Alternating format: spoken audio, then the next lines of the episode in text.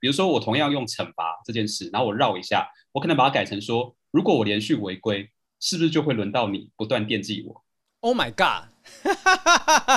瞬间高级耶。但是你你知道我在讲的是同一件事，我用的意象跟你们是一样的。当我说轮到你惦记我的时候，其实我的意思是我在惦记你，而你从来没有回应我。Oh. 往前一步，我想你的时候，我会想要什么？我会想要你也要想我，所以我就会多走一步说，说我不说我想你，但我说轮到你。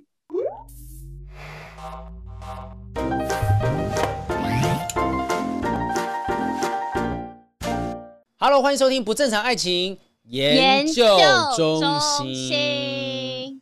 是的，我们今天呢要来回应一下我们上次写了很多奇奇怪怪的东西啊。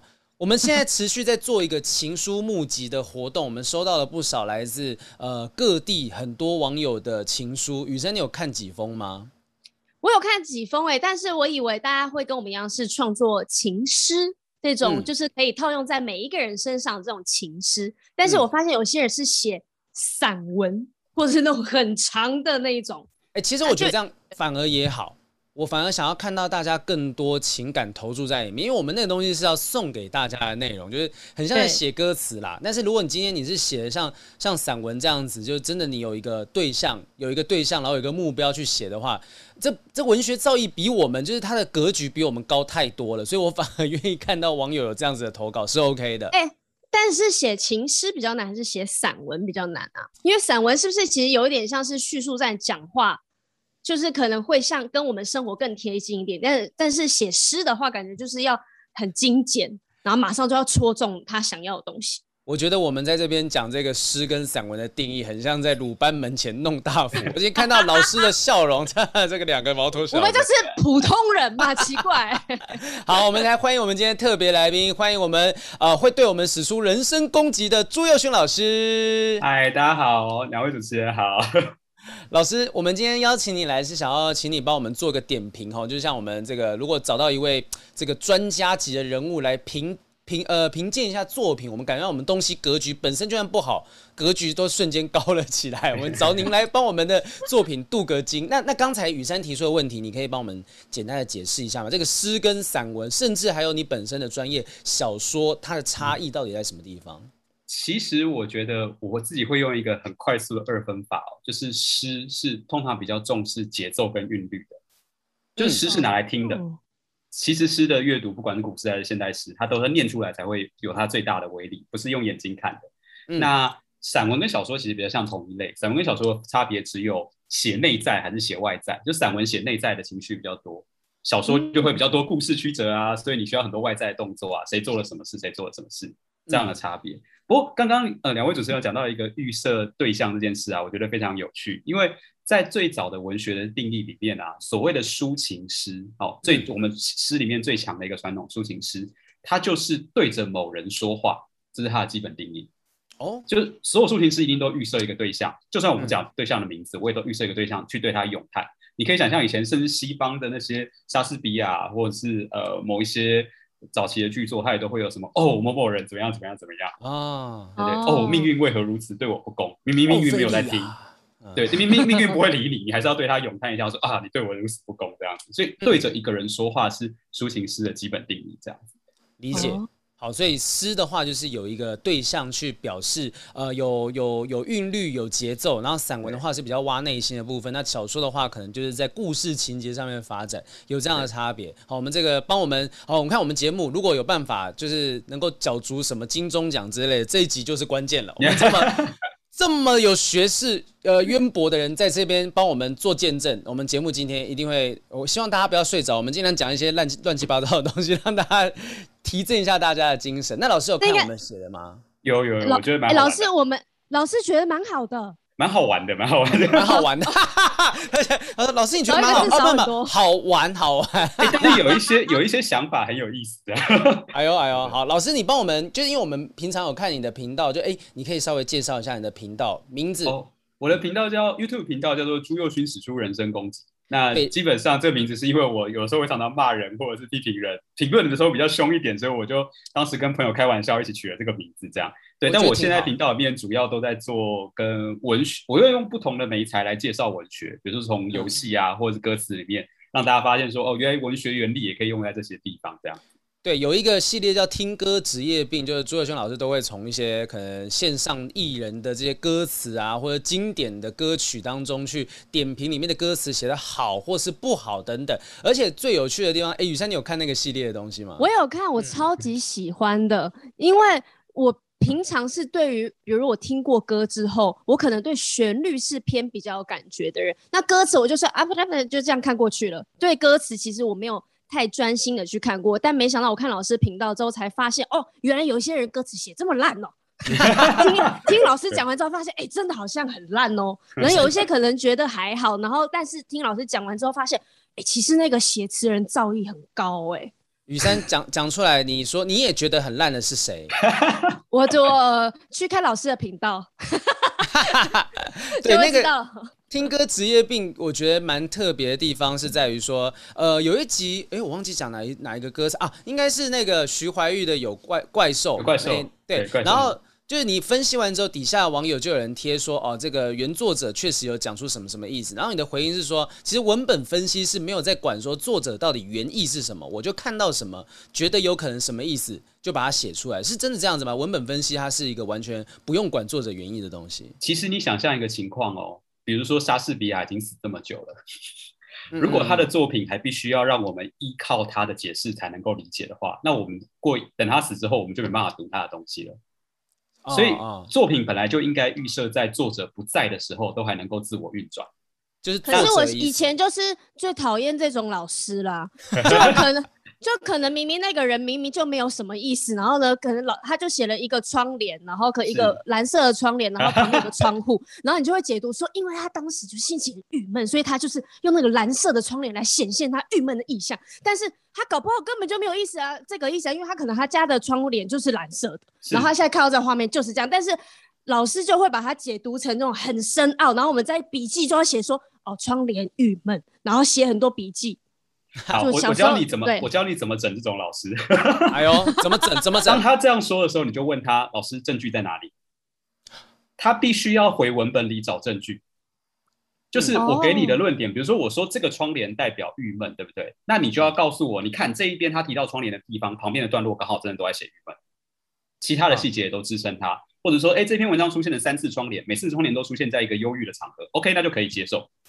就是我们必须要回去那里找，我们不问作者，并不代表我们没有证据，但我们证据要回到文本本身，就是文字侦探的感觉，就真的好像在做调查，说它里面有什么线索是可以连接到这样子的动机。对对对，但是不能是自己无限的发想，这样。没错，对我我常常举个例子，就是说，比如说我们呃高中国文课本里面曾经有选过鲁迅的一篇小说。那鲁迅的一篇小说叫《孔乙己》，他就写一个，我不知道各位还记不记得，高中国课本的一个偷书然后腿被打断的一个可怜的人，这样。略久略久，老师对，有点久。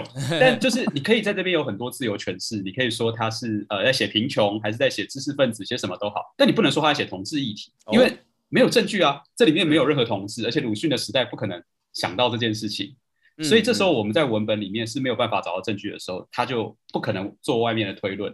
所以我常常会说你。对，你跟数学老师来借一个想法就知道，我们高中数学常常有一种很讨厌的情况，就是你数学算半天，最后老师说这不是唯一解，哦，就是负二到正一都可以，嗯嗯嗯，哦，或者是两百到五十，呃，两百两百到两百五都可以，这叫区间解嘛。其实文学的几乎所有诠释都是区间解，就是你不可以超过区间，嗯、但区间内都可以。好，它是模糊的就对了，它其实是对对对，但又不是没有边界的。呃，他他是有一个呃，他给依照他给出的线索，你有办法限缩在某个范围之内，但是你不能够毫无边界的去诠释说，哦，这个东西可以讲什么，这个东西可以讲什么。对对对，所以如果老师随便跟你讲一个东西，你要挑战他，你就问他证据，他一定要找出那个证据，说边界在这里，我在边界内。他如果不在边界内就不行。那老师，你就我们国文课以前常常会被人家诟病的一点就是说。我不知道各位有没有，大家有没有发现一件事，就是我们的国文课上课的时候是所有学科里面唯一没有推论的。哦，真的吗？数学、数学跟物理跟化学都有推论，嗯、都会说因为这样，嗯、因为这样，所以那样。嗯，然后你们发现国文科的课本的写法都是，它就是那样，他不给你看推论。哦，哎，可是我觉得这个奇怪，他会直接告诉你说这个地方代表什么，就枯藤老树昏鸦，它老树指的是什么什么，就老树注释就写说它是什么这样，其实暗指什么。哎，可是我觉得这跟老师的素质有关系，因为以前我以前我们学校的就是我以前在附中上国文课的时候，我们的国文老师比较年轻的国文老师，他其实真的会带我们去做推论，就说你觉得这个东西可能是什么？你觉得那个东西可能是什么？然后这样训练出来的学生，其实是真的有办法说，我看到一篇文章，觉得哎，这可能不只是单纯它字面上的意义这么简单而已。我觉得蛮看到底这些老师有没有这样的 sense。你以前的老师是那种很传统的吗？老师？呃，我高中的时候刚好都遇到几个很传统的 啊，对，但但因为我高中的时候参加校刊社，所以我等于很多功夫是跟学长学的。哦，明白。校刊社学长自己很会写，这样对，对。校刊社出来的人都是才华洋溢，都非常的棒啊。对，我本人就是好评也是嘛。对对对对对。好，哭着敢说自己好。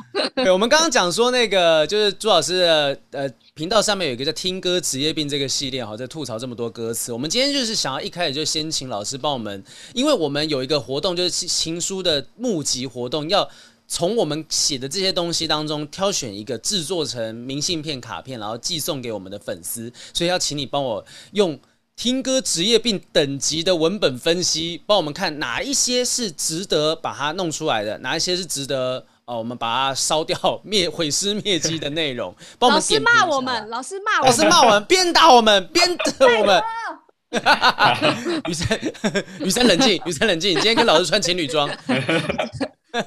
我今天是跟老师很 nice 的。OK，好了，好，那我就直接开始吗？还是直接可以可以可以。哦，我觉得有一个有趣的地方，说因为你们有设一些题目嘛。就是罚单啊，苹果、瑞士刀，还有后面的成人题、口球跟跳蛋。是的，是的。好，那这些题目通常很容易当做一个比喻的意象。那我觉得你们的写法都有抓到一件事，就是你要去找到爱情跟那个意象的交集处。对，比如说爱情跟苹果，爱情跟罚单，然后大家都找到交集。但我我可以提供一个想法，大家之前在讲这些土味情话的时候，都会其实你都会知道，这个写出来大家都会笑。啊，是，就是其实事实上，他并不会真的在你追别人的时候就写成这样，因为你知道对方看到搞不会笑出来，他可能不会爱上你，但他会笑出来这样。嗯，所以趣味性比较多。哎、欸，对，就是像之前波特王不是都会玩一些那种，哦，对对对，撩妹的，就是类似像这样，他就只是为了逗对方笑嘛。你看那个场合就知道，他也不是真的跟对方告白，他是讲完之后对方就会笑出来。好，那我觉得要解释一下为什么大家都会笑出来，就是当你用了这样的直接的比喻的时候，你的爱情跟你比喻的路线，如果它中间的比喻的太短的话。它的思考逻辑太短的话，就会变成是大家转一圈就会立刻想到、嗯、啊，原来你要讲这个。哦、比如说，各位有一个呃，我看我就直接拿第一个好了。第一个说评，这是要骂的，这是要骂的的部分是不是？没有没有，就是就是来说一下为什么会发生这种事。这张罚单是为了惩罚我对你的爱太过浓烈。对，好，罚单到惩罚这件事很近，然后惩罚我的爱、嗯、这个想法其实是好的，但是因为它的呃中间的。运算过程太短了，让读者太快抵达目标。我我大概不用花半秒钟，读者就说啊，我知道罚单惩罚爱情啊，我知道了。哦、所以当他这么短的时候，他就没有那个把感情酝酿起来的余裕，就不够，就是太过浅显了。对，其实人要引发感情需要时间。嗯，就你可以举个例子，比如说呃，在电影里面，如果一个重大的事件要告白了或要分手了，之前都会有很长的酝酿期嘛。男女主角对坐在那边，然后看着对方，欲言又止，然后拿起杯子又放下来，好像要开口讲，又又讲不出来，可能要这样子磨磨蹭蹭弄个一两分钟，最后才终于讲一句说：“所以你愿意跟我走吗？”好，那前面这个酝酿期够长，情绪才会起来。那当你的比喻太简单太短的时候，它的酝酿期就会拉不长。这其实是一件前戏啦。对对对对，所以我举个例来说，刚刚你用惩罚这件事，那因为如果你直接把罚单跟惩罚都写进去哈，这张罚单是为了惩罚我对你的爱太过浓烈，它就就会变得太短。那如果我乱改一下哈，我是不是乱改？比如说我同样用惩罚这件事，然后我绕一下，我可能把它改成说，如果我连续违规，是不是就会轮到你不断惦记我？Oh my god！瞬间高级。但是你你知道我在讲的是同一件事，我用的意象跟你们是一样的。这个语境，这个这个情境，好像是当年那个《运转手之恋》的情节嘛，就是有一个一直不断违规的。雨山有看过这部电影吗？我我我发现我跟雨山的那个明明年纪没有差多少，但我们看的东西其实差异很大，就很久以前。你就是老灵魂啊！我现在还很活在很年轻的时代。《运转手之恋》非常经典，他是那个谁？是宫泽理惠吗？那个是宫泽理惠吗？我觉得女警员是一个日本女生，然后男生是。曲哥屈中恒，他演一个计程车司机，然后就一天到晚在超速，然后就是想办法让这个女警员来开他罚单。对对对对对，嗯，他就想要追那个女警员。对，所以你看我在这个三行里面，我罚单并没有出现。其实重点是因为你的你的标题已经有罚单的时候，你就不需要再讲字了，嗯、你反而是要让他在读者让标题跟内文之间做联想。嗯，如果我一直被你取，呃，如如果、呃、如果如果我连续违规，如果我连续违规，是不是就轮到你？嗯、是不是就轮到你不断惦记我？哦，那这里还有一个小技巧是轮到。嗯，当我说轮到你惦记我的时候，其实我的意思是我在惦记你，而你从来没有回应我。哦、这个惦记是那个拿香拜拜的惦记，还是惦记功？文字就是这么奇妙的东西啊！对对对，就如果我连续违规，再不踩刹车，就换你真的来惦记我。对对对，那就变双关。他已经出车祸了。对对对对对对对，就是这个，就我我觉得有时候。中文，特别是中文，我觉得中文有些好玩的地方是可以去做一些小小的夹层，嗯、就像轮到你，或者我就制造一个既定事实，嗯、然后我不说我我在想你，那我就可以换一往前一步，我想你的时候，我会想要什么？我会想要你也要想我，所以我就会多走一步说，说我不说我想你，但我说轮到你。哎，轮到这个字是真的很妙，因为轮到是他前面做的是一样的事情。如果我们要讲它是诗，也许它可以就是其中的诗眼，对不对？有人这样讲的。对对对，就是它是一个关键的，对关关键的情绪转折词这样子。嗯，你可以这样说这样。以前我们那个每次上国文课的时候，最讨厌就是老师要我们评鉴说，请问这首诗里面哪些是诗眼，或哪一个字是诗眼？我想说每个都很重要啊，就是你给我一支荧光笔，或整手都画起来的感觉，而且又没几个字。对对对，这个这个有一个玩法，就是你把那个字换掉，哪个字换掉之后意思变最多，那个字最重要。哦，你看，你把轮到换掉之后，这个意思就跑掉了。好好好，对其实这个简单的检查法，我都会说这个跟化学没什么两样，还氧化还原这样，抽起来就没了的。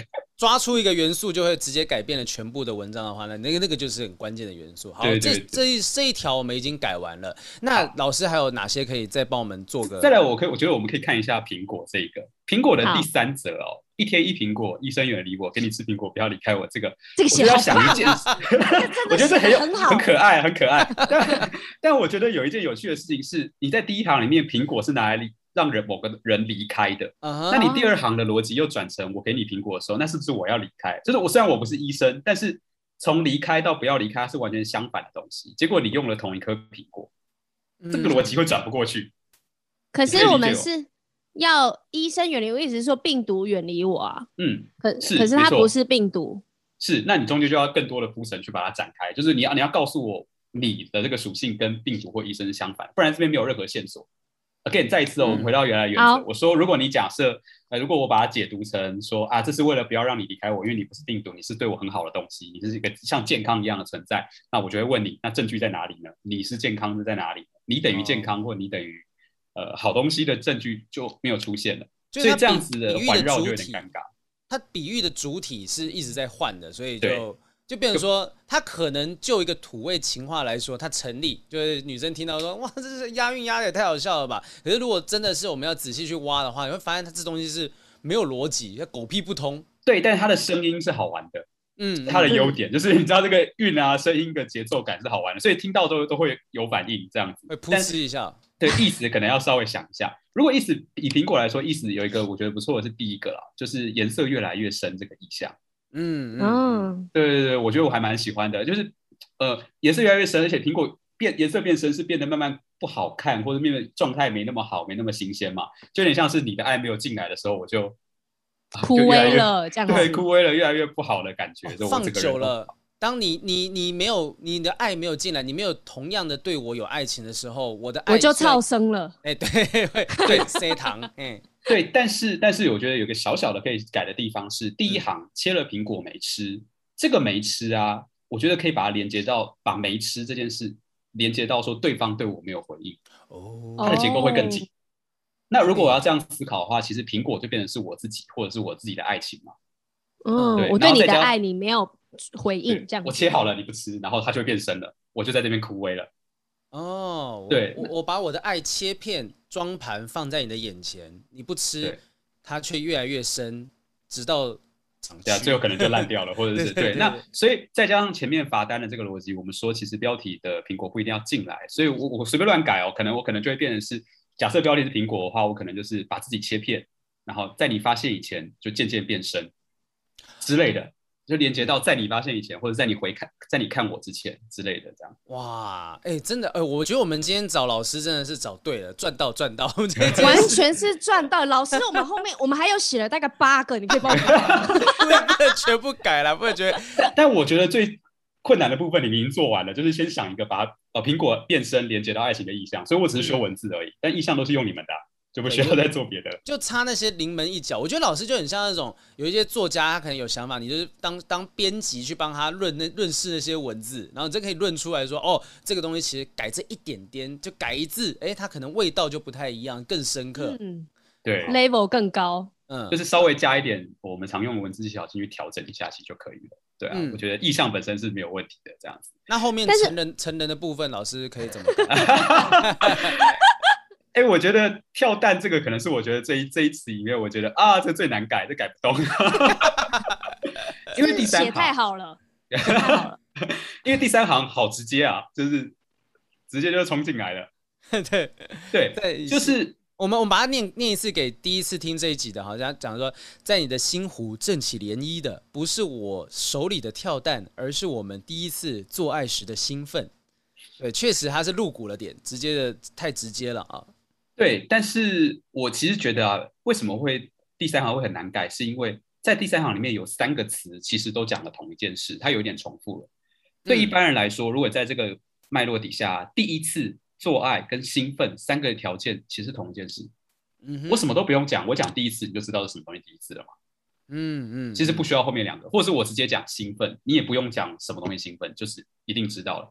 所以我们常会说诗歌或者是歌词是简练的语言，就在这里，我们要把重复的资讯拿掉，嗯、所以我们只留一个就好。嗯、那通常留的时候，为了要让读者的思考弧延长，我说要给他酝酿空间，所以我们可能会优先把做爱拿掉。哦，对，然后可能看要再把呃，看你有没有想要保留第一次或之之类的这样子。对，那但是我觉得前两行。还蛮有趣的，就是我们如果可以做出一个对比，就是说，呃，跳蛋已经本身是一个很震动的东西了，但是我的爱或者我们的第一次更加震动，这样的话其实就会蛮好的。所以我，我我如如果我们直接就干脆把它缩缩短成说，你的心震起涟漪，因为我手里拿了跳蛋，这种感觉就是只有就两句。我的意思就是说，只是一开始第一句大家可能以为说哇很浪漫，嗯、就是你的心湖震起了涟漪，只是因为我。跳蛋放在你那边，这种这种这种方向，这个会比现在状况好一点点，会好一点点。但是它的反射弧又再拉长一点点，嗯嗯，因为它有一个趣味感，就是说，哦，本来一开始很浪漫，结果突然做了一个急速的转折。不过这就看你的目的了。如果是要让大家觉得很很好玩的话，那其实就达成了。其实我们也不太敢把这个东西，就这一首印成明信片寄到观众的家里面。你可以想想看，他跟家人同住，你知道吗？然后妈妈说啊，我跟你讲，今天有收到这个片啊，看见，嗯，这会跳蛋做爱什么东西，他 会吓死啊！我们一定还是拿一些浪漫的，嗯。可是我觉得我们原本写的的感觉是，他们已经分手了，然后呢，他是在用跳蛋自己在玩的时候。然后呢，突然想起了他兴奋的是，他们想想起他们的第一次感觉。我的感觉是，如果三句完整的话，我会有这个感觉。可是如果把它缩减的话，会不会就不会有我这个解读？如果你的这个解读的话，我会有一个迟疑，是第一行第一行的那个。然后怎么是你的这样？对，应该是我。但我觉得改成我会蛮不错的。对，就是在我的嗯，对，就是。在我的心湖、呃、会整个把它整个呃，如果是你的那个解读的话，改成我，那它其实本来会有个孤单感，因为你就会拉出一件事情，就是说，因为到底我使用跳蛋是在我们两个之间的场合使用呢，还是我自己在家里使用呢？我们两个之间使用，那就是个情趣喽。那如果是我自己使用的话，多一个孤单。这些我都很陌生啦，我很久没有拿跳蛋给人家 使用了，我都我都不知道你们在讲什么。小妹妹放屁了，明明就看 A 片在那边。我我看 A 片，我不会自己拿一颗跳蛋在那边，我要震什么东西啊？我是要震自己吗？对啊，我真莫名其妙，我能放哪里？放耳朵里面吗？我跳蛋放哪里？放奶头之类的。我觉得刚才看到刚刚看到的过程，就是雨珊跟朱老师这样子在聊天的过程，就很像是，就是今天如果老师在做那个文本分析的时候，那个作者就坐在你面前的时候，可能会有一些作者就想，我要为自己的作品做辩护啊。你有你有遇过在？分析或者在呃，例如说在点评的时候，那个当事人觉得非常不爽的嘛，说你不能这样子点评。呃，其实有啊，蛮常遇到的。对，而且我们以前在高中、大学的社团里面，常常会有这种讨论彼此作品的场合。嗯，不过我遇到的，不管是高中校刊社，还是我大学参加的一个叫更新写作会的社团，我们都有一个惯例，就是说一开始大家讨论的时候，作者是不讲话的。哦，就是我们刚开始的前半小时，或者是前多久，我们在讨论，我们全部讨论完，每个人意见都讲完了，这时候我们才会进来问作者说：“所以你到底想要表达什么？”哦，先听先猜。我你你先不能干扰我，因为我们是样本，你要让我保持样本干净。那这样子彻底就是被打脸的几率有多大？呃，没有作作者如果讲出来发现跟我们差太多的话，我们就会开始考虑说，你这样讲到底合不合理？如果你讲了我还是觉得很难把它搭起来，那作者就知道说，至少作者知道说这群读者听不懂。那你你你的写法无法对付这群读者，它比较像是市场调查。那如果说今天是今天作者写了一个东西，看起来很简单，然后。其他人解读的很复杂，觉得哇，这个很暗喻的很棒，很棒，很棒，很棒。但事实上，他原本没有这么想。其实作者其实反而写的出来，写出来其实是一个好作品吧？对，作者要当做他赚到了。对。但如果今天作者就是他有很多很多的想法，但是呃，读者完全没有感受到，那他其实写出来的东西是不 OK 的。对你，你你就想象哦，就是我是一个工程师，然后我乱乱拼一大堆零件，他不知道为什么就会动，嗯，他还是动。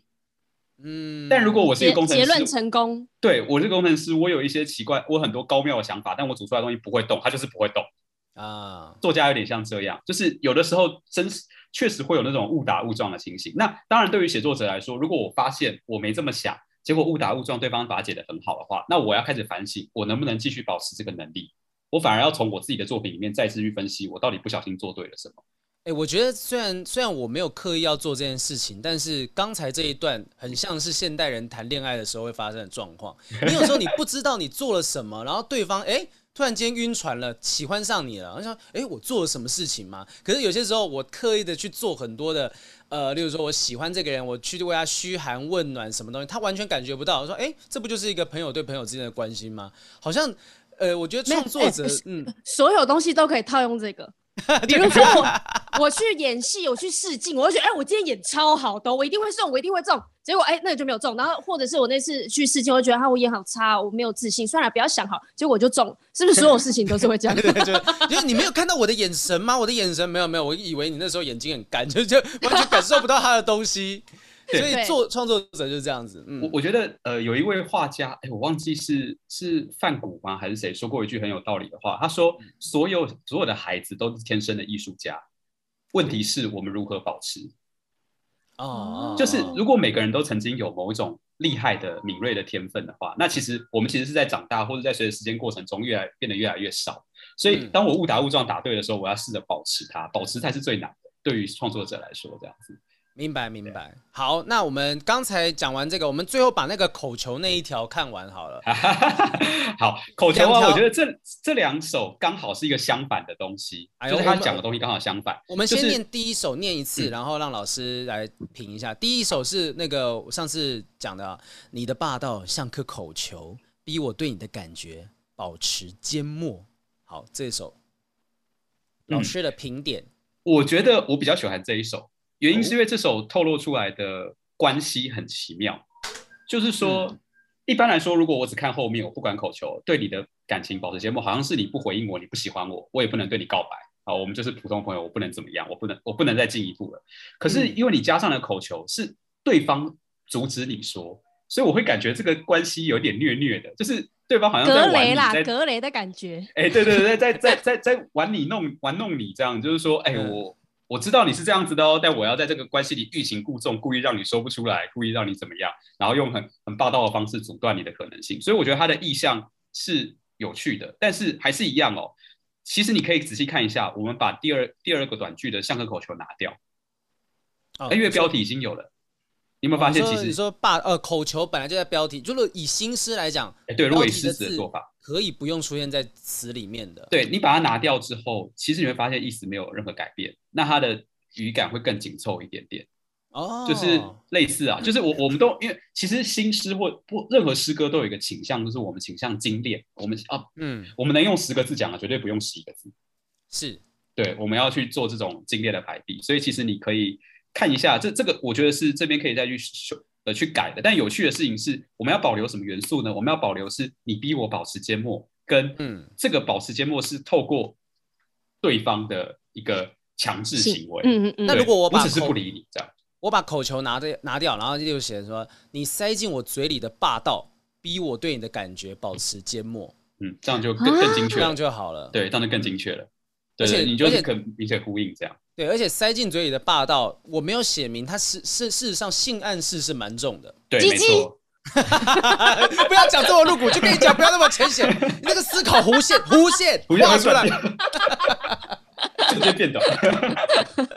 所以第二最明白的，那第二个的问题是什么？你说完全相反的点。呃，第二个问题就是。他完全，我我先念一下第二个。他说，我我们那时候写的是带上这个口球，从今以后只有我能满足你的欲求。好，这这一段有趣的地方是他押韵，所以他的声音感觉也是很有意思的。但是他基本上就是平铺直叙的把口球该用的用法写出来而已。呃，是，就是就是那个产品简介，欸、产品简介，他没有超出一个想象。就是我们常常会说，事情本来是这样嘛，那我需要做的是什么呢？就是它飞起来一点点。就是它超过我原来的想象一点点哦啊，就像苹果是苹果，但是你刚刚说加深，哎，那就飞起来一点点，颜色加深就飞起来一点点。所以这边我觉得欠一个这样子起飞的瞬间，这样，所以我觉得这个其实是最难改的，因为对我来说，他没有讲任何多余的资讯可以让我去着力去运运用它，这样，他等于如果我要改它，我等于就要重写它了。对，明白。好，他没有办法再加一个词什么之类让它起飞吗？呃，主要是因为它的思路本身是平的，所以我们找不到它起飞的点。就是他的思路是直接的，很直接，就是哦，就就是口球就是这样用的。呃，我们也不能，我们也不能逼自己每一段都是杰作啦。我觉得口球这东西能够写出那第一段说，呃，你塞进我嘴里的霸道，逼我对你的感觉保持缄默。我觉得对我们来讲，以我们程度来讲，已经很 OK。我甚至很期待的是雨珊怎么样画出这一张明信片。我跟你讲。这个我真的会让大家飞起来哦，真的会飞起来。欸、因为因为老师老师你可能不知道，我们打算做的创作的是我用钢笔写字，然后雨山用画，因为雨山很擅长电绘。所以这个东西就是，哎，还是我们这一张就卖给那个 Shout Out Sex 之类的其他 Podcast 频道，就叫他们 讲性的那些谈性说爱那些那些频道，前男友前女友也可以啊。哎哎，OK 啊，哎，其实这个这个我觉得很适合，这这这一句，连老师都觉得意象不错，还有前面老师改的两个都 OK。对，我觉得关系很虐的。嗯，呃，但是我们之前在遇到问题的时候，我们有想了一个想很久，就是瑞士刀，因为瑞士刀它很万用。嗯可是我们不知道把它这个万用的地方怎么凸显出来，它的就是在情势里面怎么用？哦，好，万用啊！我觉得这刚好可以用在瑞士刀的第二则，就是我觉得第二则你说用刀切不断，呃，离开之后难熬，这个想法可以，但是我们要把万用带进来，所以我们可能会把它改成类似我我没有写句子，所以我现在的句子会要需要修整了，但我的意象可能会变得类似说，就是呃，每一天一种难熬。然后所有的瑞士，然后，我把我我用遍了瑞士刀的所有工具，还是没有办法度过这个感觉。就是你可以理解我要说的事情。哦，了解了解。对我，你给我了一百种难熬，可是瑞士瑞士刀的工具功能可能只有九十九种。啊，类类似像这样的想法，嗯、你要把万用的这个东西带进去。哦。我用，如果你要说要万用的话，我，我用我的爱铸成瑞士刀，铸那个铸金属那个铸，嗯、我以我的爱铸成瑞士刀，却还是解决不了你的一百种难熬。对对对，就是会是说就是这个我们要强调的是瑞士刀功能很多的部分，嗯，要把这个拉出来，因为目前你拿它说，你看好像比如说现在你随身携带瑞士刀，就切不断，你离开之后难熬。我把瑞士刀换成武士刀，嗯、没有什么样的，嗯，但因为我武士刀只有一种功能，就代表你只用到它一种功能，嗯，但是一百种难熬或者一万种难熬这种东西，听起来就会是。这个人用了各种不同的方式在经历思念你的一种痛苦，甚至我拉的长一点的话，你我完全可以想象它变成一个组诗。比如说小刀拿出来就是一个五行的组诗，三行五行的组诗的一一小段，然后接下来下一段可能是螺丝刀，再下一段可能是弹簧刀，然后它就是瑞士刀的七八种全部走一次，然后每一种的告每一种每个组诗都告诉你。此度解不开，解不开，解不开，解不开，这样。哦哦，这个就是从新诗写作的角度，如果真正要集呃呃集结一整本的诗集，可能会去这样子写作。对对对对，比如说我随便乱讲，螺丝刀是回旋的嘛，这样子。嗯、对，然后我可能那个组织意向，我就喜欢有螺旋的东西。我也喜欢。对，我可能就会说，呃，等等等我钻探进去，才发现内呃，你你的内心比想象中更加复杂。哦，他、哦、就螺旋也不够，嗯的意思，就、嗯、类似像这样，我们就可以去玩每一个意象，他自己要可以做什么，不够坚强也刻不出螺纹这种东西。对对对对对对，嗯、这种感觉，要把他的意象跟他的本质能够去做连接。对对对，然后瑞士刀的第一则是我当时看到的时候，就是当场噗嗤笑出来。为什么呢？因为我在想到奇怪的东西。你看哦，你的第一行是开罐头跟开锁，嗯，瑞士刀这里的开的意思是把它撬开。对啊，对。你这边第二行讲的不是打开你的心，对，你是要打开它哦。你所以你这个里的开心是要开。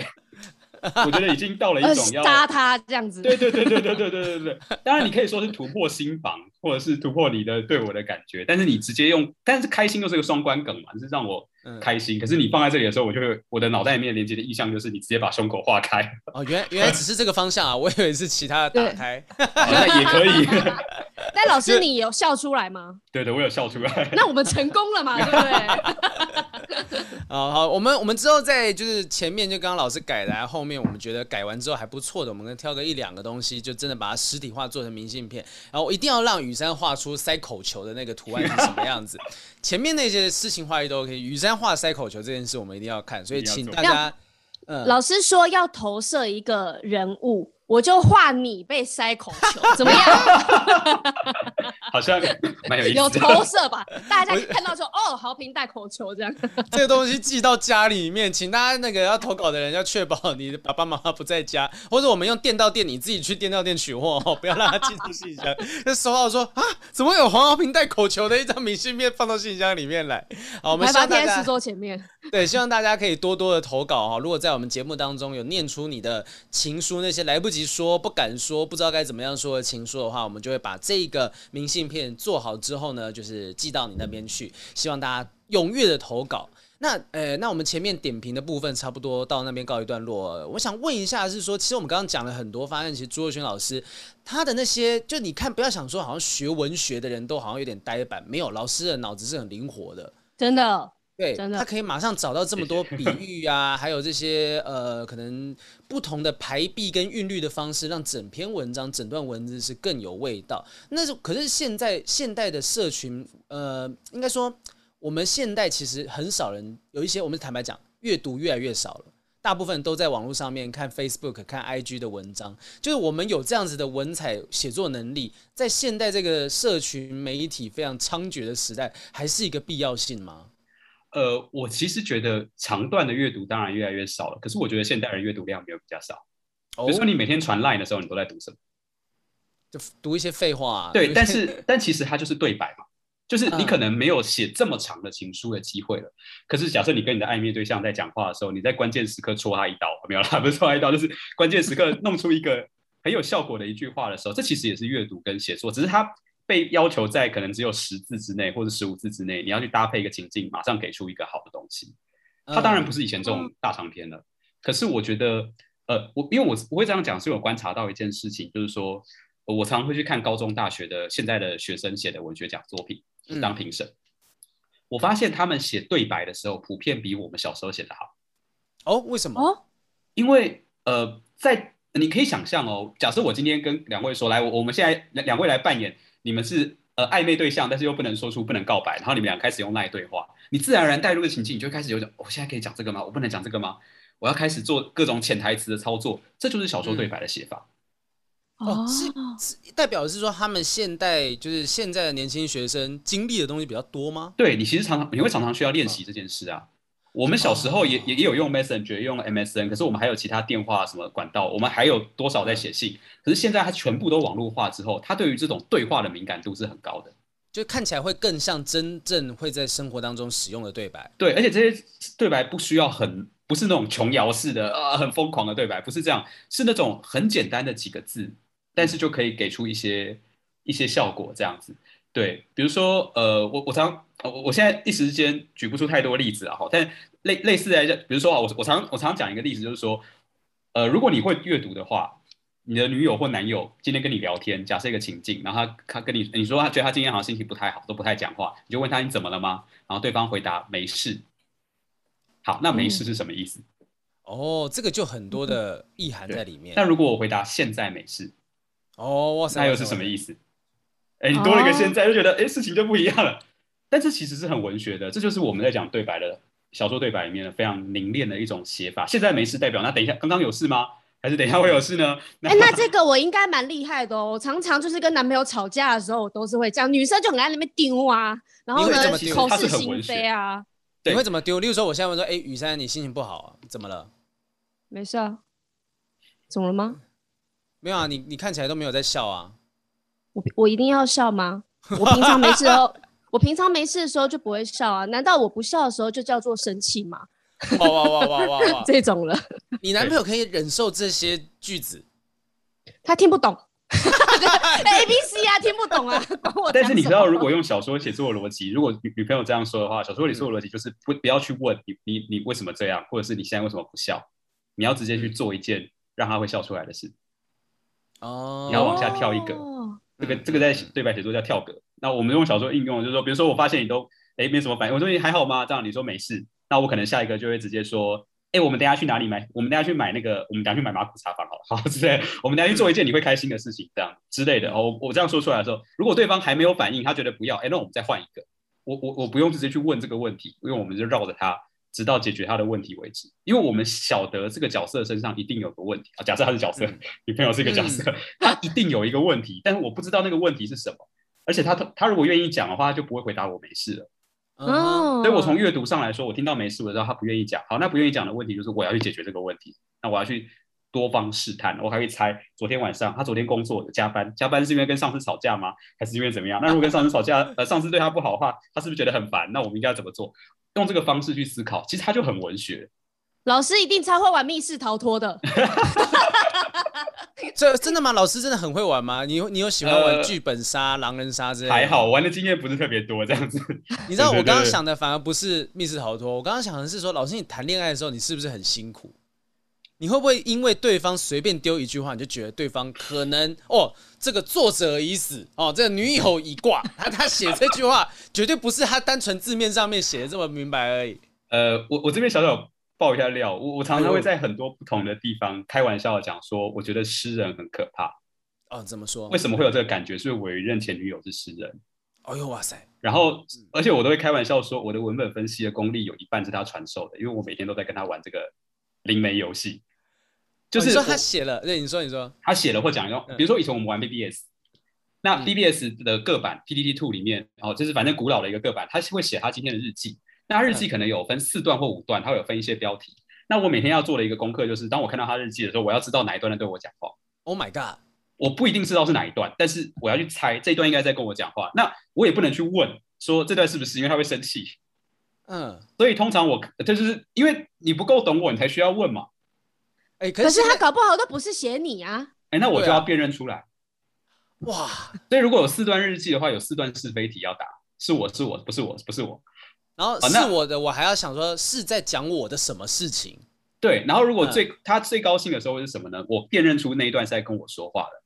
嗯，对。然后我再回到我的个版，用我的方式去回他。嗯，好，我我举个例来说，我这边举个例来说，呃。这个就真的很曲折，是文青之间的游戏哦。因为我知道对方可能喜欢诗人叫 一个一个诗人叫罗志诚。好，那他可能在某一段某一段日记里面讲到说，哎，今天可能看到星星啊，看到很多星星。对，然后然后我我就会觉得很奇怪，就是哪一天没有很多星星呢？就是你今天特别要讲星星，那可能星星是不是在跟我说话？哦，那我就想到啊，那我要回应他什么呢？我可能回应他，我就想到说啊，罗志诚有一首有一首诗，就是说什么呃，在在星星降落以前，到到那个陨石坑那边。呃，合唱，这是他一个意象，叫《宝宝之书》。这《宝宝之书》可能第三十节或第三十五节，所以我就会故意选那一节旁边的一一首诗，然后贴在隔板上。我就会说，在还没改长大之前，开始我们的恋爱，然后放在这里。所以，例所以，例如说，今天你觉得你女朋友可能心情好像不是很好，你也写一段，就是说今天不知道为什么星星都被乌云遮住了，好想知道。类似类似类似，你要写那种哦，他可不可以坦率一点？但 是 好辛苦。如果打中一次，对方就会很高兴。哦哇，所以。所以，但就是我为什么说诗人很可怕？嗯、密集训练两年之后，你没有什么东西是读不出来的。只有你要不要读的问题而已。两年都是这样哦。呃，就是反正很常这样，对。一个漫长的时间。可是这样是良性良性的成长啊，我觉得好像很不错哎。还行，还行。但如果对方生气了的时候。当然，我命中率没有那么高啊。你就写 rap 骂回去啊。就方文山老师，好好好奇，这方文山老师他会怎么样去谈恋爱？就每写的每一个都是要硬要押韵，你知道吗？他韵就很多。可是，可是我觉得一般人在谈恋爱的时候也常会这样子啊。你常会看到另一半，或者是甚至你朋友，就在一个脸书上面 po 了一篇，就是模棱两可的感觉哦，怎么你也你也没有指涉的对象，然后你觉得写的很模糊，就想这个是不是在讲我？那个是不是在讲我？也其实我们平常就会在做这件事情。不是不是不是不是，现在的人都是在那种呃网络上面啊，一些网美文，你都觉得他们好像是讲诗情画意，好像很有内容，但他们只是看到别人写的，就觉得哎、欸、这句好像听不懂讲什么，我就把它复制下来，然后贴在他们的笔记本里面，然后呢就放一张美照，然后摆那些话。我跟你讲，现在的人真的都不知道他们自己在写什么。哎、欸，这个。这个其实有一个可以讲，就是我前两天刚好才翻到一个在聊巴纳姆效应，然后巴纳姆效应是一个很特别的一个状况，就是说今天我看到一段文字，它模棱两可，我会从里面截取跟我有共鸣的内容，然后在那篇文章的尾部，就是有一个心理治疗大师，我忘记名字了，等一下如果查到跟大家讲，反正就是那个心理治疗大师说，其实人类本来就有这样子的本能，在一些无意义的文字当中需要找到共鸣。就当我需要一个东西去相信的时候，我会去想办法从这些文字当中拆分解构，抓几个句子，抓几个词出来，然后找到哦，我觉得有道理的字眼。所以当那些网红他们的粉丝或者他们暧昧的对象看到这些模棱两可的文字的时候，会觉得说，诶，这句话可能是在讲我，他就可以同时打到很多人的心。对，我们其实我们其实玩过一个游戏，这是我有一个好朋友小说家叫李义桥。然后他在二零一七年出了一本书，他就自己是他自己也是软体工程师，所以他会写程式。他就把他自己书里面的句子呢，选了二十段，都是一个句子。嗯、然后这二十段呢，他做成一个签诗机，你随便抽就会抽出他的小说一个句子。嗯。然后所以你抽之前，他就引导你说，你先想一下，你今天要求什么？你要问事业还是问爱情？问什么的？好，那你问进去之后，你假设你要问事业，你随便抽到一个句子，每一句你都会觉得很准。哇，因为你会马上。其实不是准。你自己带入的，对，是你的脑袋很强，是人类的脑袋的弹性很大。同样的例子还有就是前几年流行那个像极了爱情，嗯，有没有？哦，对。为什么什么东西都会像爱情？不是因为句写句子的人厉害，是你的脑袋厉害，是人类的脑袋会自动把无意义的东西组装成在一起。我今天写个垃圾车，你也会觉得好像爱情，就像我的爱情被垃圾车带走了一样。我今天写我今天写呃风吹过树林，就觉得好像爱情，就是这个温温煦的感觉。我今天写我的手机坏掉了，也很像爱情，因为有一个很贵的东西爆掉。你什么都可以像爱情，所以有一个诗人在分析这件事情的时候，讲了一句我觉得非常有道理的话。他说：“困难的不是像爱情，困难的是有什么可以不像爱情啊？就是这个东西不像爱情，你找不到找不到一个意象，因为你的脑袋会自动帮你补完。”你知道，其实雨山雨山是有阴阳眼的哈，就是听起来很突兀。但是雨山他是看得到一些比较奇妙的东西，但是也有人讲说，就心理学家说，人类就是很自然的会把三个点聚在一起，就是呃，就像眼睛两个点在嘴巴一个点，三个点的东西，我就会自动把它判别说是有人脸在。所以我在看灵异照片的时候就，就啊，这个东西可能有人脸，这个东西有人脸，只是因为我们会想办法去找出对我们自己有意义的东西。对，之前有一个那个有人拍披萨。然后呢，上面刚好有 cheese，烤完之后三个点，然后有人就说是吉娃娃，然后就回不去了。哎、欸，还有人讲到那 cheese 罐里面有那个圣母玛利亚的图片呢，也有也有这样子的，就是国外很多这种东西，就他们我刚刚找到了，就是。以意义治疗法闻名的心理治疗大师叫 Victor Frankl，他讲说，呃，其中有一段他讲说，因为人性是非常幽微的、幽深的，呃，我们在许多时刻需要具有模糊性或看似跟生命有所连结的语句，是因为这些语句它可以将内在的情感投射在其中，产生我们独特的共鸣，是我们需要这个共鸣，我们才会去找这些东西的意义在。没错，是你的需要，我觉得这很重要。可是那这样子，老师你不会觉得文呃这个作家其实有一点有点有点可惜嘛？你可能写了很多东西，但是读者抓到的却是他自己想要去理解、想要去接受的东西。那不一定每一个东西都可以打得中、传达得出去。就连你的爱人都不一定有办法了解你写的东西紫色性是不是在讲他了。那那些可能跟你的生活没有具体连接性的读者，如果大部分人都误解，你会不会觉得很可惜？其实我觉得。文学作家通常会有一个意识，就是说我不是要传达我要传达的事情给你，我是要做一个触媒，让你有有那个情绪的启发你的思考。对，我其实是丢一个炸弹过去把你炸开，但是至于炸开之后长什么样子我不管，嗯，只要能够炸开就好，就是把你的情绪炸开来就可以，但它不会是照着我的情绪来。我的初衷一定是因为我想到了什么，我有感，所以我写下来。可是当我写下来传给你的时候，我有感的东西你不一定会跟我一样啊。嗯，所以我本来就不能奢求你会百分之百理解到我的这个东西。甚至在一些极端的情形下，像我们刚刚讲到说，我们留一个秘密给对方看，那个的、那个那种作品的理想读者只有一个人，就对方有接到就好了，其他人都只是去拿一颗炸弹而已，无所谓的。对啊，所以就是呃，我我我我自己在讲，我我本来上来前，我想说我要举个情诗的例子，就是我自己非常喜欢的一首诗。呃，当初我跟我现任女友交往公开的时候，我就是用这首诗来来讲。然后就就是杨家贤老师的《大安》，他就是写说你在大安森林公园散步，他跟对方的情侣在那边散步。那你看那首诗，你就会发现里面一大堆我们根本我们知道这里面一定有梗，可是我们不知道这个梗是什么。我们甚至都感觉到他在对对方说话，可是我不知道那句话是什么。举个例来说，一个比较简单的是，他在他说他在散步的时候有一句有一句说：“你甘心全充梳子、地图与大衣。”啊，就是你甘心当我的梳子、地图跟大衣。甘心只是当梳子，全冲就只是当嘛哈。对对对。好，那请问为什么是梳子、地图跟大衣？梳子是拿来干嘛的？梳头发。为什么男朋友可以充充当梳梳子？一定很亲密。对，是一个很亲密的动作。我在摸你的头发。嗯，那地图呢？你为我导航，你你我是路痴，你带我走。大衣呢？温暖的时候你会拥抱我。哦，你看他一句话就三个比喻绕过去，我们完全不知道中间发生了什么事。那他前面还有几行，我觉得更厉害的是，他说：“你已领略，领略就是明白，你已领略骑楼为何物。哦，你已经知道领骑楼是什么了。其曲折略逊于我们的爱情，而远胜过语言。”哦，这三行就更难一点。简单来说，他在排列三件事，就是你知道骑楼是什么了，你知道骑楼的曲折度低于小于我们的爱情，而胜过我们的语言。所以，如果你把骑楼、爱情跟语言排列的话，是爱情最曲折，其次是骑楼，再来是语言。嗯嗯。所以这三行里面讲了很多事。为什么我们的爱情会曲折？我们发生了一些事情吗？我们中间有什么？有很多一起经历的东西。对，而且这东西骑楼本身就蛮曲折了，你还比骑楼曲折。啊，里面停了很多别人不请自来的机车，对对对，然后曲折完了之后，又说这个骑楼比语言曲折，所以代表我他在讲的是我们彼此经历了这段曲折，但我们已经一切都 OK 了，我们不用说话了，靠默契就可以。嗯，对，这样三行里面就很多事，但是问题是，我现在作为外人，我可以解读到这个情绪炸弹有放到我身上了，可是我知不知道他真正在写什么呢？我不知道，因为我不知道杨家贤经历了什么曲折。但如果就是当时他可能正在谈恋爱的对象，就是他写的那个紫色的对象，看到说哦，我们的爱情真的有很多的曲折，然后我可以瞬间的从骑楼去做到比喻来讲，对我们那真的是有好多好多。对我可能就开始想说，我随便乱讲哦，我可能开始想说啊，对，因为我的父母阻拦，因为怎么样，好，我可能有一大堆故事就可以跑出来了。嗯，但这个东西我没接到，影不影响我阅读这首诗呢？其实并不影响。嗯嗯。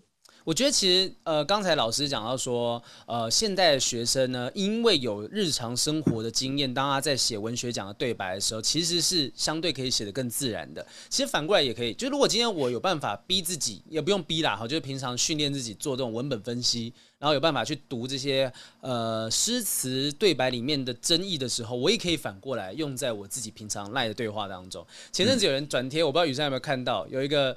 华视的经典剧场里面有一个男演员对这个女演员讲一句话说：“哎、欸，帮我个忙。”我说：“帮什么忙？帮我好好照顾你自己。”嗯，就是这个其实听起来很日常，可是我觉得说哇，在几十年前这这个对白就会让人家觉得说哦，当下听到的人会有一种惊奇，就是哎、欸，我以为我要帮你做什么事情哦，没想到是我要就这句话听起来很合理，帮我好好照顾你自己。那我听帮我洗一个东西，洗什么？洗什么？洗你说喜欢你。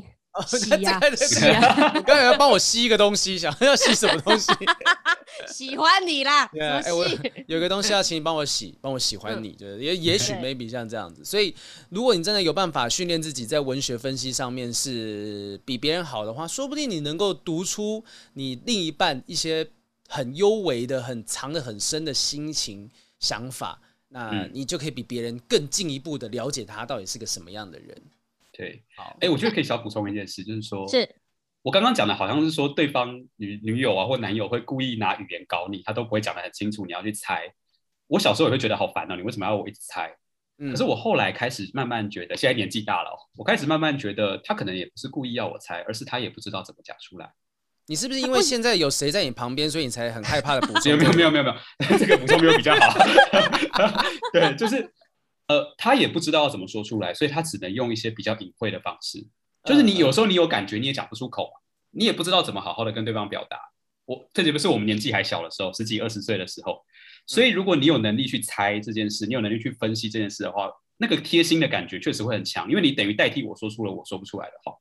嗯，对。如果你有后来觉得那是一种逆向的撒娇的，嗯、就是会会有情绪说不出来的时候吗？可是你都已经说不出来，你还用这么多迂回的字去形容你现在说不出来的感受，哦、他不是有办法这样做吗？他不是故意要迂回的。比如说我刚刚讲说你你你你心情不好吗？然后他说没事。他不是说没事，他是他的其实意思可能是他没事很简单，他没有迂回啊。哦，我可以理解，我知道他讲不出来。就有一些人不是都会在 IG 现实动态，然后 po 一个就是阴阴天的乌云的时候啊，今天天气好差。可是事实上，这个人不是今天突然间注，对他今天没有不他他可能正在讲天气，可是他平常不会注意到天气。嗯。可是他的观众看到他在讲天气，就想说：哎，你平常不会特别发一个天气，你是不是心情不好，你才会注意到天气不好？就你要有这样子的文本分析能力，你才会知道说他今天 po 这个动态，可能不是只有这样子而已。对，因为归根究底，文本分析其实在分析人类，就是人类为什么会做出一些奇奇怪怪的事情。那人类有的不是每个人都是写作的人嘛？不是写作的人说他的语言表达能力可能有限，他明明就很闷。你可以想象，比如说啊，假设好好，我的父亲母亲他们都不是写作人，而五六十岁了，很高义的中年中年人这样，他今天真的遭遇一个很很重大的事情的时候，他可能是没办法。讲出来的，嗯或者是他有一个强烈的感情，他可能讲不出来。比如他今天突然觉得啊，对我我的家庭好幸福，我想要告诉我的孩子说，我比如我爸好了，突然告诉孩子说我非常爱他，可是我讲不出我很爱他，所以他可能做出来的东西可能就会很三八，他可能就会突然之间去拎一袋豆花回来，然后就放在你的桌上，然后讲说就是哎、欸、豆花哦这样。那如果你读不出来，你只会觉得为什么今天突然给我豆花？你你 你怎么了这样子？嗯、但是他没有足够的语言，所以你你你这时候你有一点点文学的概念，就会知道说，嗯，今天不一样哦，他做了他在想什么？这样为什么突然给我豆花？对，欸、那他可能、哦、对消破解简单的人反而很困难。哦，因为《消失的情人节》里面也有类似的意象，就是那部电影嘛。那部电影就是女主角的爸爸就去帮她买豆花，然后后来最后男主角也把一碗豆花就是交到她的手中。其实这个东西它就代表了这部电影里面在情感上面的寄托。所以我跟你讲，你们学会文本分析，听众们你们学会文本分析，你们在解释这些东西给你们女朋友、男朋友听的时候，等下就觉得你好棒哦，你怎么都懂这些东西？真的很 deep 哦。心里面很 deep 哦，你好深哦，你好深哦，是这样。读心术，读心术。雨珊，雨珊会喜欢这样子有文采的人吗？就是他可能真的在看电影的时候有办法读得很深。呃，我超级喜欢这种人的，嗯嗯，因为我觉得可以观察很多小细节，然后可以表呃，可以观察到别人的情绪，在现代人当中，其实我觉得不是这么简单的事情。因为现在人都很会戴面具，很会藏啊。可是如果你在看电影，你可以分析出它里面人背后在讲什么故事。像我之前拍戏的时候，我很喜欢跟我们的导演去看电影，因为导演他就会说电影，他就会解释他后面到底发生什么事，他哪个人他眼神跟动作其实是表达了什么。其实我觉得导演他们好像在做的事情就是这件事情。嗯，没错。嗯，对，有趣。对，好。嗯，所以我觉得男生有文采是很棒，但是也不用天天一天到晚都要有文采。对，因为不是每个女生也都是像你一样的程度，然后一天到晚要猜你到底在讲什么东西啊，干嘛？其实我觉得有一点点这种程度，偶尔拿出来，我觉得很棒。可是我觉得现在年轻人呢，也没有说文学程度不好。然后，因为我每天都看 Dcard 嘛。Dcard 很多人都是做创作文，嗯、或者是他们把他们自己故事写下来，嗯、但是有经过修饰，有经过美化，我都看得津津有味，我都觉得他们写的好好哦。嗯，所以我不认为现在的年轻人不会写这种东西，他们很会写。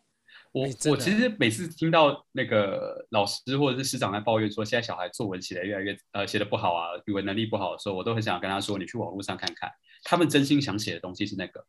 就他们只是不想写给你看了，我没有要，我们要交作业的时候在那边花时间写。交作业这么认真干嘛？我我真心拿给你，你搞不好还会还会批评我什么的。我为什么要真心写给你看？啊，我认真在 Dcard 上面几百个赞、几千个赞、几千则分享，对不对？这个东西才是对我来讲是有重要的。所以学会这些文本分析啊、文字的撰写能力，不管是表达还是解读别人，其实我觉得在谈恋爱这件事情，因为毕竟我们还是一个讲恋爱的节目啦，哈，就是在谈恋爱这件事情上面，能够以字喻情，我认为一定会比别人稍微高出一点点。但如果真的没有办法，你就也许可以把一些很很纯粹的东西，你就真的就讲说，我帮你买了一碗豆花这种东西，单纯只是这样的一句话，你也没有讲到任何一个爱，我就可以感觉到满满的爱，也行，也都 OK。我们今天其实还有这个收到了很多人的情书，我们挑了两封，想要请老师跟我们一起来解读一下哦，或者是说评点一下，说这些人的情书有没有什么值得呃学习的地方，或者是有没有什么我们觉得啊好蛮懊悔，真的确实可以感受到那个情感的点。我们选了两封啊，第一封我们先让雨珊念一下这个化学老师胡萝卜的这一篇好了。好，嗯，你有看到？你现在有有看到有好。好，我们来看一下。胡萝卜他写的诗是蛮长的哦。他写说：“你是一个受众多、学生喜爱的化学老师。我曾经听过有学生说，只想上你的化学课，其他老师都没有你教的好。甚至他介绍了很多他的好朋友一起来上你的化学课。其实那天听听见你说你只是被拿来替补的备胎老师，我真的很难过，巴不得当下告诉你那些学生是这么说的。”当然，这是在学生眼里的你。我不是你的学生，我不晓得。我只是转述。我告诉你这些，想让你知道，你真的很好，很好，好到太好了，好到光芒刺进自己的眼睛，导致你根本看不见。但是没关系呀，我都帮你记得了。在我眼里的你呀，从我真的很厌烦你在我旁边影响我，一直到习惯了这件事，再到了二零一九年暑假，我从澳门旅行回来时。工作对我来说进入无限的撞墙期。说真的，当时我已经放弃了，我想走人。我不晓得你记不记得，但我说的是真的，因为你一句“其实我觉得你做的蛮好的啊”，一句话就足以撑起我千疮百孔的爆炸心态。直到今天，我花了很多时间来确认自己，到底是因为在最失意的时候你突然冒出来鼓励我，所以很感动，还是我真的喜欢你？而你在我旁边晃来晃去，盯着我看的时候，从厌恶开始出现紧张的情绪时，我就几乎确定自己真的喜欢你。好，暂停一下，这个确实蛮长的。可是我觉得目前念到这边，我几度是觉得很很惊恐，就是哇，这个写的他没有太多那种华丽的词藻，对，可是他写的那个感情是非常非常真挚。对，因为我觉得他情绪本身是有张力的，因为他一直在强调一件事情，就是你很好。你很好，而且我我我直到这一刻才让你知道，我前面都一直非常压抑，他的其实压抑感非常强烈，就我不能说出来，我各种各样原因不能做。啊，你对我做的这些事情都很不经意，但是我的情绪已经开始变得不一样了，对啊，我已经波涛汹涌，只是没让你知道啊。对对对对对对，我觉得这种感觉很有趣，这样。而且他那个他有一句有一段就是一直在讲说，你真的很好很好，好到太好了，好到光芒刺激你的眼睛，导致你根本看不见。但没关系，我都帮你记得了。哇，这边的诗意也太浓厚了吧！这个有一种我，我觉得很感人的感觉。哦，对对对，对，对，他他他其实处理的是这件事情，这样就是有一件有一些时候，而且我觉得人都喜欢被理解，就是我们理解另外一个，我给我给予你理解，好像是给你一个非常重大的礼物，因为连你都没有理解到你是有多好，这个这个礼物是很强的，这样子。对，嗯嗯嗯。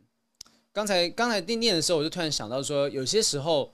我们会突然间被人家赞美一件我们可能自己没注意到的事情，有人说：“哎，你笑起来很好看，那你应该要多笑。”这种话其实很多很多人会中。就我有听过有一些男生、有一些女生跟我讲转述说：“哎，他今天说我的笑容很好看的时候，他说啊，这这这个这个东西，他有可能对很多人都讲过这件事情。可是听到这句话的人，当下一定会觉得说：哦，真的吗？我我的我的笑是真的这么好看的吗？他平常不会特别觉得。可是当你用这种方式去强调的时候，再加上一些你可能真的。呃，真心诚意的情感放在里面，那是真的有办法打动人的。然后、嗯哦、他这边还有一个很纠结的，他说：“我花了很多时间来确认自己到底是因为在最失意的时候你突然冒出来鼓励我，所以很感动，还是我真的很喜欢你？”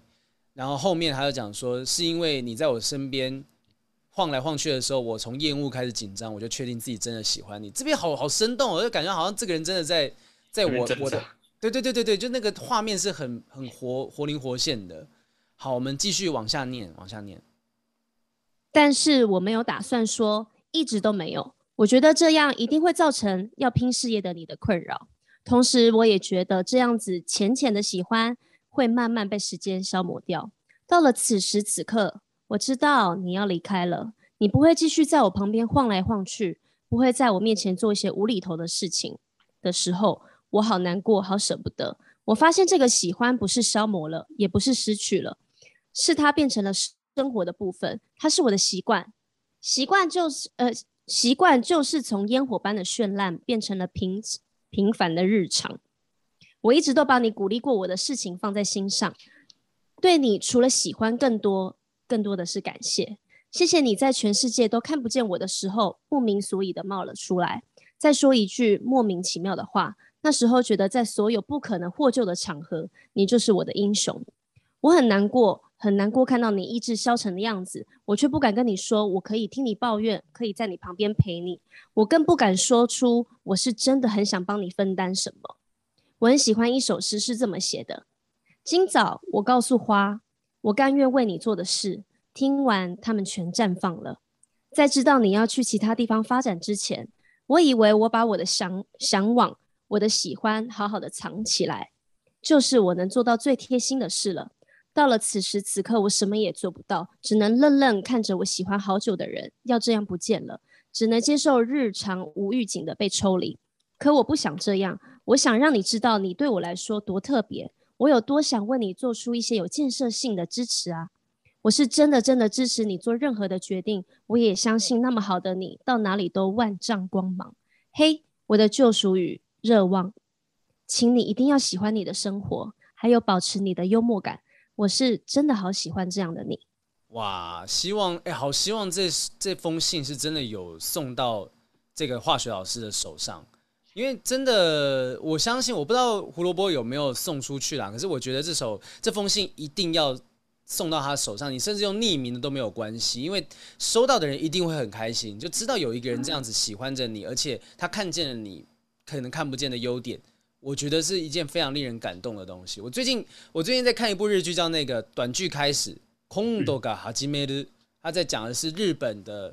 那种谐星喜剧团体，三个人一组叫马克白，就是的虚构的。然后这个团体他们在奋斗的路上都没有红，都没有红起来。可是有一个粉丝叫那嘎哈呃那嘎哈马桑，就是一个中兵小姐，她就为他就是很不断的痴迷于他们的作品，然后知道他们的棒在什么地方，了解他们的作品。然后最后面他就讲说，那个我这样会不会爆雷？就爆雷一时爽。对，反正就是他有一一小段就是在讲说。那个男主角就说：“我以前想要许个愿望，是希望很多，就是我可以在那武道馆上面几千几万人看我们的演出。但我现在觉得，哪怕只有一个人，他看我们的表演一百次，我都觉得，也许比前面那件事情还要令人感动。那我就觉得现在这个东西就有点像这样子，就这个人，就胡萝卜对于这个化学老师他的喜欢跟他的欣赏是，这个人他一定收到不会觉得困扰，他觉得一定会很开心，我们自己都很开心啊。”对啊，听起来就是觉得他对他有满满的爱，他好像快满出来，他已经快装不住了。对啊，所以他用他慢出来，他要他只能用写的。但是如果他没有交给老师的话，你可以交给国文老师啊，搞不好他跟你帮你就是打个很高的分数，然后帮你推甄上一个很好的大学，是不错的啦。这应该是同事啦，这应该不是学生写给老师的啦。但是我对啊，我还蛮喜欢那个浅浅的喜欢会被时间消磨掉那一段，我觉得整篇写的最好的这一段。因为我觉得这里还要表达到一个很，你会感觉到他真的经历跟思考过这个感情的深度，因为他是在接受之后继续舍不得，就是你已经做了一个决定，我不要了，我我我就这样看了。可是理智上你知道你要这么做，情绪还是无法控制，这个过了理智这一关才是更强的。因为我根本就没有理智，我根本就是要一路往前冲的时候，反而他那个情绪不会这么强。嗯，对啊，就他知道自己是不能够爱，就不能够真的去表达这个喜欢，但是。还是会难过，我觉得这个感觉是所有在谈恋爱的人，或者是呃你单身也好，不是单身也好，都经历过的情感。所以这个人其实把它写得很美哈，希望希望胡萝卜真的这段感情，这封情书只是刚开始而已哈。然后很棒，我觉得你愿意写出来，希望你也能够有这个勇气，可以把它交到这个人的手中。啊，那如果就算没有的话也没关系。我想你在喜欢他的过程当中，也是跟他一样闪闪发光的。好，那这首这封情书，我们不用特别讲说一定是情诗啦哈。我觉得情书也不错。接下来这一封情书是跟疫情有点关系。呃，作者的名字，哎，他作者有名字吗？好，没关系。他叫什么？野东吗？哎，九五野九五野东是不是？对，看一下。啊、呃。等一下啊、哦，啊对，好，接下来这一封情书是九五野东的投稿哦，这名字很特别，你们有看到这名字有任何的想法吗？这名字感觉有藏什么意义？九五年出生的九五野东，现在想说是不是什么？因为野东这两个字很妙啦。哈。好，我我现在查野东只找到什么棉被的代号，所以应该应该跟这个是一点关系都没有。好，九五野东的情书，他说。这封情书是告白，也是告解。对不起，那时对你说了这么不中听的话，说什么浪费时间，你知道吗？生命就该浪费在美好的人事物上，而你值得是那个美好的人。说什么不想再聊了？你的每字每句从很多黑暗面把我拯救出来。你打完疫苗了，选择旅游回台，对你来说太麻烦，我们的关系没有办法更进一步。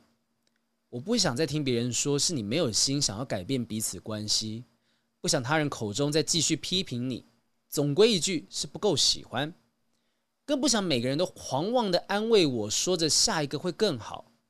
我还是喜欢你的真，喜欢我们都是蜈蚣，有买不完的鞋，喜欢我们都热爱旅行美食，喜欢你说要做早餐给我吃，喜欢我们曾经聊过的冰岛游。今年过后我会努力往前走。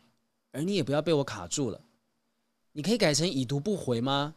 这样比较安心，至少你没有出什么意外。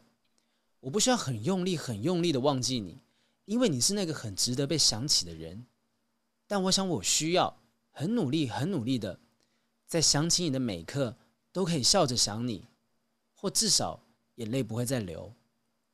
疫情年我们相遇，但我们走不到一起。结束。哇，这个比呃。这个这个的整封信的意意义上面，感觉上没有前面那一封这么正面，但也是蛮心酸的，嗯、就是心酸的程度比较深一点点。嗯、老师觉得这里面有什么值得挑出来的闪光点吗？前面那个前面两段啊，我觉得他讲到呃，先先告先对不起的那几段，我觉得很有意思。就是他在这边你会看到。他在懊悔，他做错了一些决定。我讲了一些不该说的话，我是不是伤害你，把你推开这样子？嗯，对。然后，但最后他现在要把它折回来。我觉得这个这个地方蛮有感觉的。但是我个人最喜欢最后几段，就是改成已读不回这个地方。哦，这个真的太深刻。嗯，对对，就是有一种，你你知道，人在情绪有时候这种情感关系里面越来越卑微。嗯，就是你你你的要求已经越来越少了。我不要求你回我，我不要求你来。我一开始是你没办法来找我，现在变成是我，我甚至不要求你回我。我只希望确定你还好，对。然后我就想到张爱玲有一句话叫“滴到地里开出花来”，滴到尘埃里，对，滴到尘埃里，然后就开出花来，就是这这个这个就是这个，我觉得就是这种感觉，这样子，就是你你把它压得很低，然后甚至你看到最后一段说不用用力的忘记，因为你是需要被想起，然后但是我要我我我要我我不会忘，我要想，而且我要维持着笑容的想，你就感觉他一直在往自己身上压缩，他要对他要让自己过得好，但是并且。我其实忘记你是比较干脆的选择，因为如果不需要的话，可是我甚至舍不得做出这个选择。就当所有人都在讲说啊，这个人就是不想负责嘛，这个人就是不想要更进一步嘛，哈。但是我觉得没有关系，你可以不爱我，但请你让我继续喜欢你，继续对你表达关心。你也不用回我讯息，你只要让我知道你已读，那我就知道你还活着，你还安好。你若安好，便是晴天的那种感觉。对对对对，我我就想到有一首歌是黄义达很久以前的歌，叫《那女孩对我说》。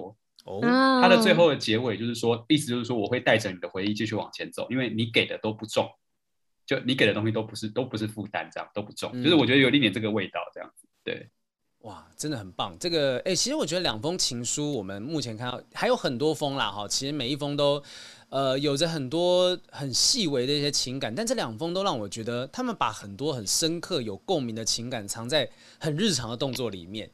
就看到那句“你能改成一度不回吗？”这句话就觉得哇，哎、欸，真的耶！有些时候最害怕就是你你未读未回，我根本不知道我的想法、我的情意有没有传达到你那边。我觉得这个真是很深刻的。然后前面那边讲说什么，就上上一封信里面讲到说这个呃，你的好是。好到你自己都看不见等等，我已经帮你记住这些事情，都是非常细微但是很深刻的东西。所以你看，谁谁在说台湾现在大家的那个文学创作能力差？就其实大家真的面对到喜欢的人、真心重视的人，还是能够把东西写得很好的。